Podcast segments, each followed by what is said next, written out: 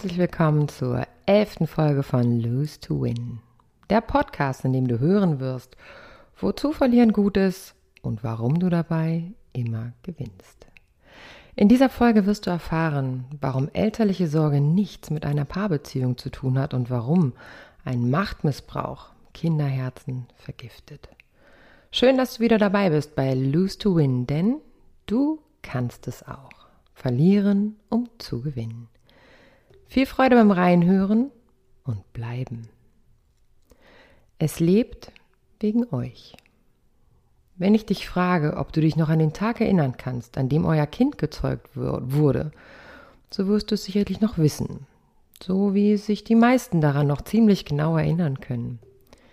Aus diesem Moment des Vereintseins geht nun dieses wundervolle kleine oder auch schon große Wesen hervor, das seine kleinen Arme um deinen Hals schlingt, dir einen feuchten Kuss gibt und dabei leise sagt, ich hab dich so lieb.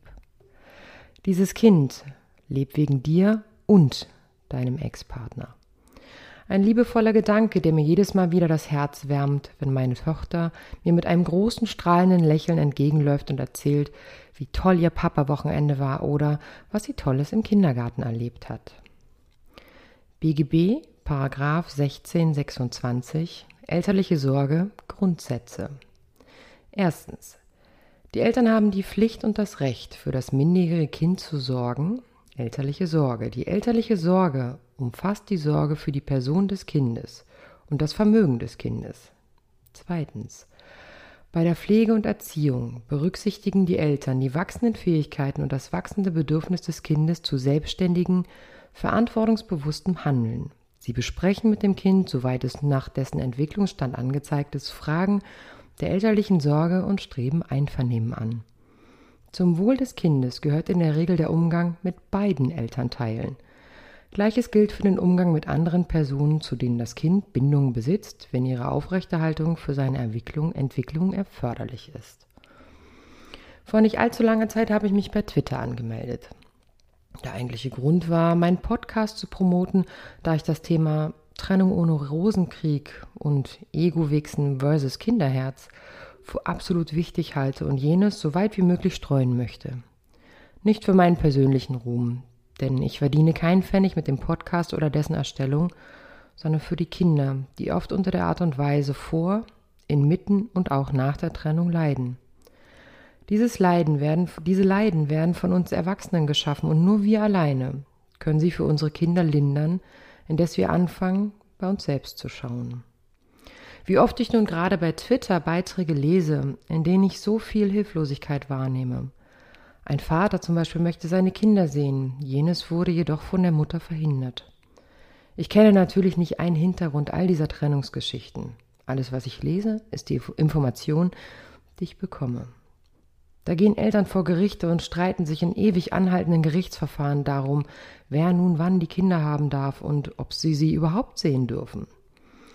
Die Kinder werden ganz gleich welchen Alters gefragt, wo sie lieber leben möchte. Die Mutter sagt, natürlich bei mir. Der Vater entgegnet, nein, sie wollen lieber bei mir sein. Es wird davon berichtet, dass die Kinder beeinflusst wurden, vor Gericht auszusagen, was sie lieber möchten. Sie manipuliert wurden, obgleich sie eigentlich etwas anderes wollen. Ich lese Berichte von Frauen, die den Männern quasi die Kinder hinterhertragen, obgleich der Vater absolut kein Interesse an diesem gemeinsamen Kind hat. Von Vätern, die hilflos alles versuchen, mehr oder überhaupt Kontakt zu ihren Kindern haben zu dürfen. BGB Paragraph 1627 Ausübung der elterlichen Sorge Die Eltern haben die elterliche Sorge in eigener Verantwortung und im gegenseitigen Einvernehmen zum Wohl des Kindes auszuüben. Bei Meinungsverschiedenheiten müssen sie versuchen, sich zu einigen. Hm. Egal ob nun Berichte der Mütter oder der Väter, sie haben alles eines, alle eines gemeinsam, diese unendliche Hilflosigkeit. Mein Ex ist nicht hilflos, sagte mir ein Klient unlängst. Sie bestraft mich, um sich an mir zu rächen. Ich habe die Familie verlassen, weil ich mich in eine andere Frau verliebt habe. Das ändert aber nichts an der Liebe zu meinen Kindern.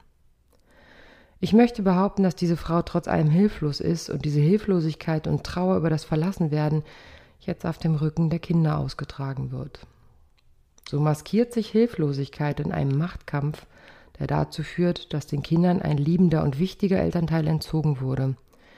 Vielleicht klingt es anmaßend von mir zu sagen, trennt doch bitte die Trennung von euren Kindern. Klar, der Mann hat die Frau verlassen. Sie ist auf sich allein gestellt mit den Kindern. Finanzielle und organisatorische Engpässe werden auf sie zukommen, gepaart mit dem Schmerz, ausgetauscht worden zu sein. Der immense Druck, nun alles alleine zu stemmen, wird einem schon den ein oder anderen Rachegedanken denken lassen. Nur nochmal, was können denn eure Kinder dazu? Sind wir nicht verantwortlich für das physische sowie das psychische Wohl unserer Kinder? Hm. Eine Mutter berichtet mir nach ihrer Trennung, der sieht die Kinder nicht mehr, dafür werde ich sorgen. Als wir noch zusammen waren, waren ihm Arbeit und Golfspielen doch auch wichtiger als wir. Die paar Stunden am Wochenende oder das zweimal in der Woche in die Kita bringen, das hat's dann auch nicht rausgerissen. Der kann mal schön bezahlen für uns. Ich frage sie, denkst du denn, dass er die Kinder nicht liebt? Das ist mir egal. Er liebt mich auch nicht mehr. Dann braucht er auch die Kinder nicht mehr sehen.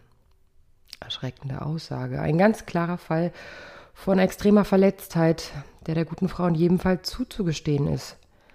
Ich komme nur nicht umhin, mich zu fragen, ob ihr Denken und das Verantwortungsbewusstsein für die Kinder an dieser Stelle noch zu vereinbaren ist. Solche Geschichten fassen mich wirklich immer sehr an und ich versuche dann in der Praxis herauszuarbeiten, was genau die Kinder mit der Verletztheit der Person zu tun haben. Im besten Fall verlässt der Klient die Praxis mit der Erkenntnis, dass das Kind nicht der Spielball in dem Kampf der Emotionen der Eltern sein darf. Wir geben aus Ego-Gründen die Herzen der Kinder in die Hände von Gerichten und Jugendämtern, die anhand von Paragraphen entscheiden, was nun wie mit unseren Kindern geschieht. Und das alles nur, weil wir uns nicht einigen können? Ein Kommentar unter einem Videopost von mir, der als Inhalt genau dieses Thema hatte, klang so.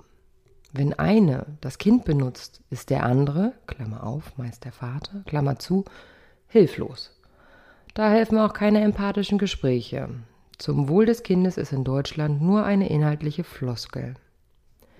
Ich stelle mir die Frage, sind es denn nicht wir, die im Vorfeld, nämlich in der Beziehung und in der Trennung daran sind, zum Wohle des Kindes zu handeln?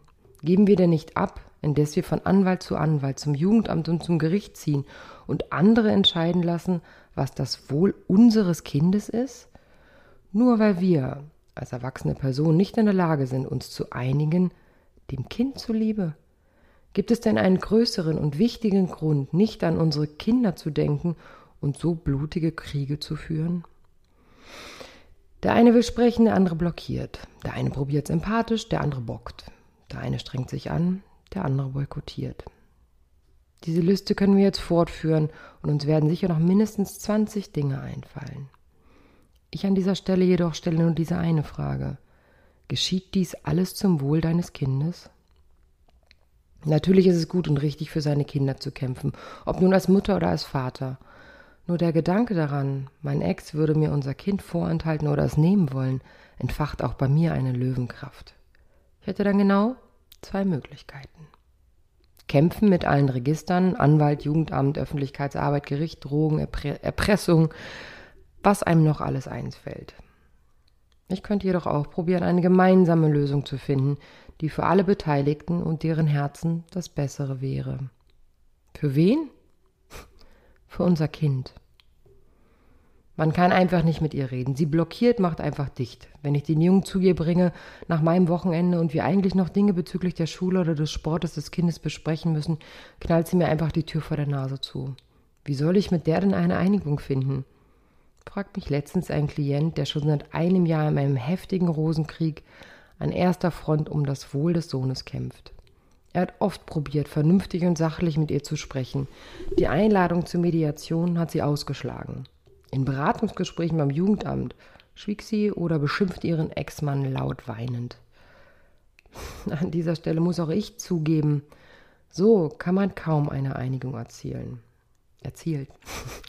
Wenn ein Mensch so in sich gefangen ist und vor lauter Wut und Verletztheit um sich beißt, kann man nicht erwarten, dass er empathisch gegenüber seiner Umwelt oder seinen Kindern ist. Was bleibt, ist die Frage, wie es jetzt weiter mit dem gemeinsamen Sohn gehen soll. Er hat eine ganz eigene Strategie gefunden in dem Zwei-Welten-Modell der Eltern, um damit umzugehen. Er schweigt. Ist er bei der Mutter, meldet er sich nicht bei dem Vater, denn er weiß genau, dass dieses der Mutter missfällt. Ist er beim Vater, redet er nicht über die Mutter. Telefoniert er dann doch wieder erwartend mal mit dem Vater in der Zeit der Mutter, so ist die Mutter anwesend, sitzt beim Telefonat neben dem Sohn und der Sohn ist dem Vater gegenüber unfreundlich und schroff. Schließlich weiß er, dass die Loyalität von ihm verlangt wird von seiner Mutter. Ist er zurück beim Vater, ist von dieser Ablehnung nichts mehr zu spüren. Auch eine Art Schutzreflex, sich gegen die Art und Weise der Trennung der Eltern zu schützen. Anpassung. Was nun wichtig ist, dass der Junge psychologische Begleitung eines Kindertherapeuten erfährt, um mit der Thematik des Loyalitätskonfliktes nicht alleine umgehen zu müssen. Die Frage, die wir uns stellen dürfen in einer Trennung, ist, glaube ich, unabwendbar. Wofür ist es für mich gut und richtig, dass ich den Umgang meines Kindes mit dem Vater oder der Mutter unterbinde? Ganz klar. Wenn das Kind beim anderen Elternteil psychisch wie physisch gefährdet ist, ist es natürlich meine Pflicht, es zu schützen. Jeder andere Grund, der nur mit mir und der Art der Trennung zusammenhängt, wie zum Beispiel ich wurde belogen, betrogen, wir haben uns immer gestritten, wir hatten einen Interessenkonflikt, wir haben uns auseinandergelebt oder was es noch alles für eine Gründung für eine Trennung gibt, sind nicht ausschlaggebend für die Liebe, die trotz Trennung eine Mutter oder ein Vater für sein Kind empfindet. Wenn du an der Stelle deines Kindes wärst, wie würdest du entscheiden? Könntest du dich entscheiden als Kind, wen du mehr liebst? Wie würde es dir gehen, wenn man dir plötzlich deine Vertrauensperson entzieht? Nein, Kinder mit vier Jahren können das nicht entscheiden. Ich möchte behaupten, auch mit sechs, zwölf, achtzehn oder in welchem Alter auch immer, können sie es nicht. Denn sie glauben das, was wir ihnen erzählen. Wenn wir es lange genug tun, wird es für sie zur Wahrheit. Kinder brauchen beide Elternteile. Wir sind ihre Basis, ihr sicherer Ort, ihre Vertrauten und ihre bedingungslose Liebe. Warum sollte diese Liebe, ob zu Mutter oder Vater, plötzlich enden, nur weil zwei Erwachsene ihre Kompatibilität verlieren? Hört auf eure Herzen, denn es sind eure Kinder.